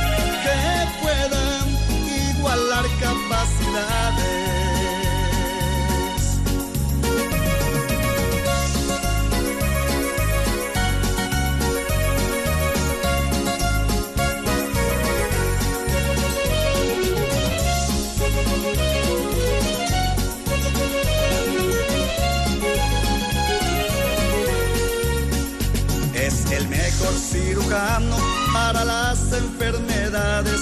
También donde hay problemas, vence las dificultades.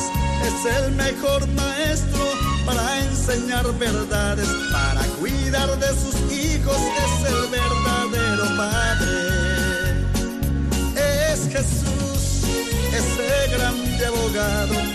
Es Jesús, su nombre es admirable. No hay para grandes universidades que puedan igualar capacidades.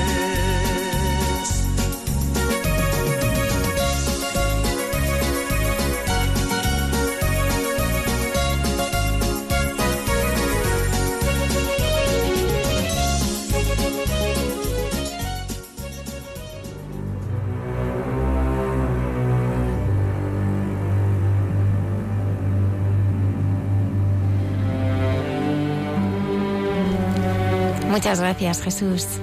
El padre Alberto Rollo nos trae esos santos de andar por casa. Sí. Sí, Alberto, el padre Alberto Rollo, consultor de la Congregación para la Causa de los Santos, nos tiene hoy un santo, una santa de Madrid. Vamos a escucharla. Buenas noches a todos los oyentes de Radio María. Buenas noches a Isaac, a Almudena y a todo el equipo.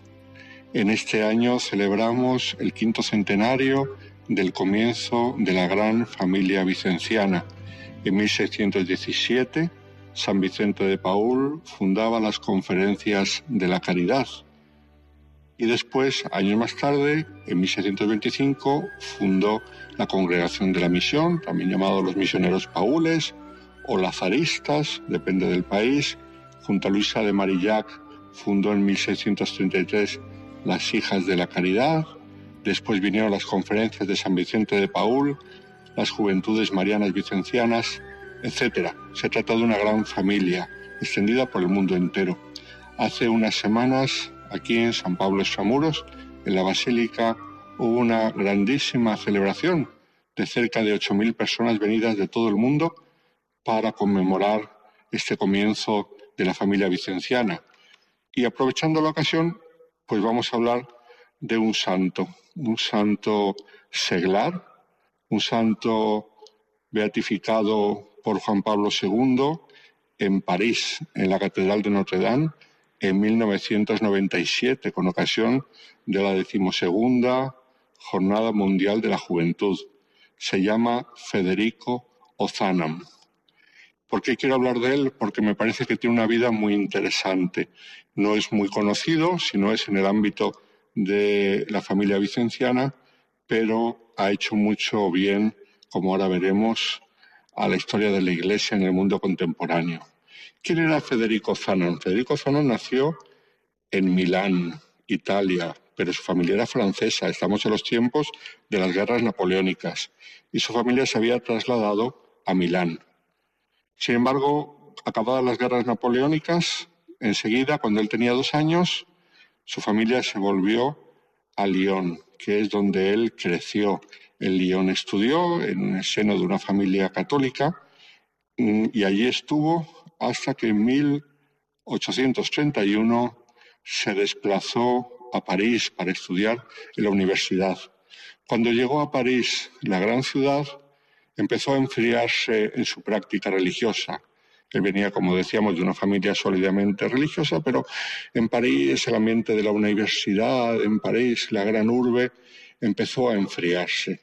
Y entonces él estaba estudiando abogacía, pero en la universidad donde él estaba, en la Sorbona, había un profesor que era muy famoso en aquella época, que llamaba mucho la atención por la talla intelectual que tenía, del cual hablaban mucho los estudiantes, que era André Marie Ampère. Ampère fue un matemático y físico francés, inventó el primer telégrafo eléctrico, también inventó el electroimán, formuló en 1827 la teoría del electromagnetismo y de hecho todos conocemos lo que son los amperios. Pues el amperio recibe su nombre en su honor, André Marie Ampère.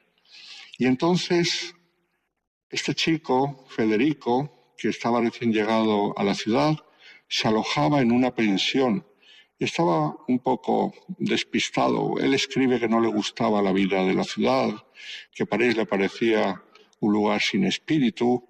No se encontraba muy a gusto. Un día paseando por París, entra en una iglesia y en la iglesia grande, en una capilla recóndita, encuentra una figura de una persona que está mm, orando de rodillas. Entonces él pensando que debía ser alguna señora mayor, se acerca para ver a esa señora rezando y cuál será su sorpresa cuando descubre que quien estaba rezando en esa capilla, en la oscuridad y el silencio, era el gran profesor André Marie Ampère. Se quedó impresionado, nunca pensó que pudiese ser un hombre de tanta virtud, el que era un hombre de tanta talla reconocida mundialmente, tanta talla intelectual. Y entonces, un poco de tiempo después, se le acerca en la universidad y dice, señor profesor, yo querría hablar con usted. Y entonces el profesor le dice, sí, por supuesto, cómo no. Y le recibe en su despacho. Si quieres hablar de algún tema académico, hay algo que te preocupe. Él dice, no, quiero hablar de un tema personal. Y el profesor Amper le dice, sí, en fin, no sé yo si te puedo ayudar, pero lo intentaré. ¿Qué es lo que te pasa? Y entonces él le cuenta cómo unos días antes había ido a esa iglesia de París y se lo había encontrado en el silencio y en la oscuridad en una capillita pequeña rezando de rodillas. Y dice que le había impresionado mucho. Y le dice Federico, no pensé que un hombre de su talla se fuera a rebajar a rezar de rodillas. Y entonces le contesta el profesor Amper. Dice, es que mira, nunca he sido tan mayor, nunca he tenido más talla humana que cuando me arrodillo humildemente ante el Señor. Y esto a Federico le tocó el corazón y volvió a la práctica religiosa. Y no solamente a la práctica religiosa, sino que hizo una grandísima amistad con el profesor Amper. De hecho, el profesor Amper le propone a él, que estaba en una pensión en la cual no estaba a gusto, que se venga a vivir a su casa. Amper tenía habitaciones, se había casado en segundas nupcias y tenía una habitación libre en su casa, la de su hijo, y le cede la habitación. Se convierte como en uno de la familia. Y el profesor Amper le presenta a grandes personajes católicos del París de aquella época, entre ellos al sacerdote Enrique Lacordaire. Lacordaire entonces eh, había sido un gran intelectual y se había hecho sacerdote y era el gran predicador del París de aquella época. A sus predicaciones acudían gente de la talla de Alejandro Dumas, Honorato de Balzac, Víctor Hugo, el mismo profesor Amper, etc. Y a esas predicaciones empieza a acudir también el joven Federico Zanam, que pronto hará amistad con el padre Lacorder. El padre Lacorder, años después, dejará el clero diocesano y se hará dominico. Entonces empiezan hacer amistad espiritual y hacen un grupo en el cual quieren hacer apostolado de la prensa y fundan una revista que se llamará La Nueva Era. No tiene nada que ver con la New Age, esta que tenemos hoy en día, que es un panteísmo mal disimulado. No, estos se refieren a una nueva era en la cual el cristianismo vuelva a florecer en Francia. Y fundan esta revista de pensamiento que llega a tener 20.000 ejemplares vendidos por las calles en cada número que salía. Y crean un grupo de discusión, un grupo de pensamiento. Y entonces, ¿qué es lo que pasa? Un amigo de Federico le dice, muy bien, vosotros os dedicáis muy bien al pensamiento y a la discusión, pero pasa una cosa, ¿y quién cuida de los pobres? Después de las guerras napoleónicas, las calles de París estaban llenas de pobres. Y le dice, sí, sí, muy bien, hablar del pasado, hablar de filosofía, hablar de la historia, pero ¿quién cuida de los pobres? Entonces a Federico mm, eso le mueve el corazón y se da cuenta que hay que hacer algo por los pobres.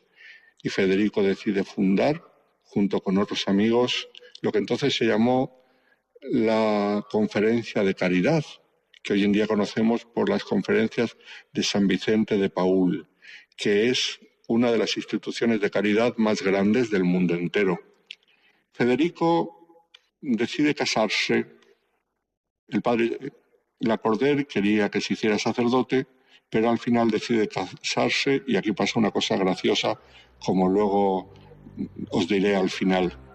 Se casa, tiene una hija, llega a ser catedrático de la Sorbona, de literatura, a través de su cátedra hace mucho bien, y fallecerá camino de Italia.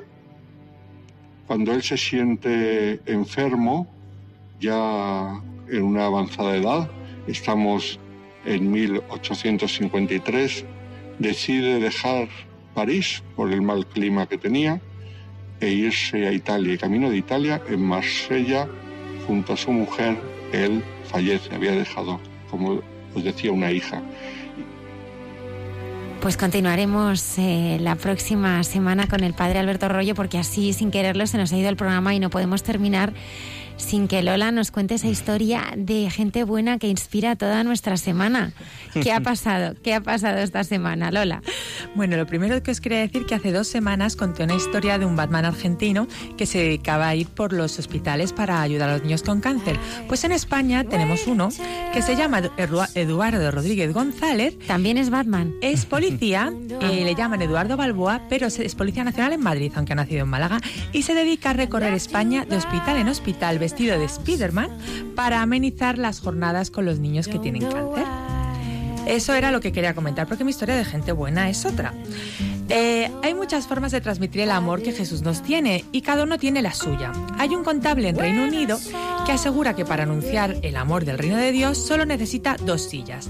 Todos los sábados pone dos sillas cerca de un restaurante, de una tienda, de sitios transitados y ofrece con un cartel oraciones y bendiciones para que la gente conozca a Dios. Y aunque os parezca increíble, la gente se acerca. Y no se acercan a, a debatir temas sociológicos, ni religiosos, ni teológicos. Solo son testigos que transmiten que Dios es real, es de verdad y está ahí con nosotros. Su objetivo es presentarles a Jesús y animarlos a empezar una relación con Él. Él dice que es Dios el que les usa como instrumento para entrar en contacto con las personas que Él quiere, que ellos solo transmiten a los demás el amor que Dios siente por ellos, porque como Almudena nos decía nuestra invitada, la novicia María Fernanda, la semana pasada, no sois vosotros los que habéis elegidos, es Dios el que os ha elegido a vosotros. Padre Ángel, muchísimas gracias. Por, muchísimas gracias vosotros por haber compartido tu historia. Por habernos invitado. ¿eh? Pilar, muchísimas gracias. Un, un placer haberos conocido. Gracias. Estoy mm. encantada. Oye, ¿nos vas a ayudar a despedir el programa o no? Venga, Miguel. Eh, venga, Miguel. Venga, buenas noches. Pues buenas noches a todos. Espero que lo hayáis pasado bien con este programa. y os esperamos ver en la siguiente ocasión. Claro que sí. Luis Díaz. Muy bien, Miguel.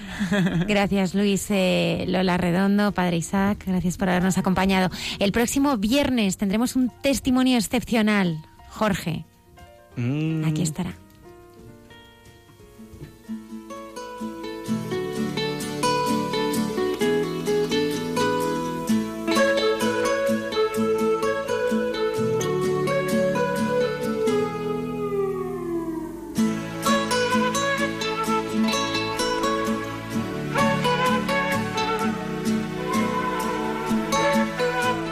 Y así finaliza en Radio María. Hay mucha gente buena. Un programa dirigido por Almudena Delgado.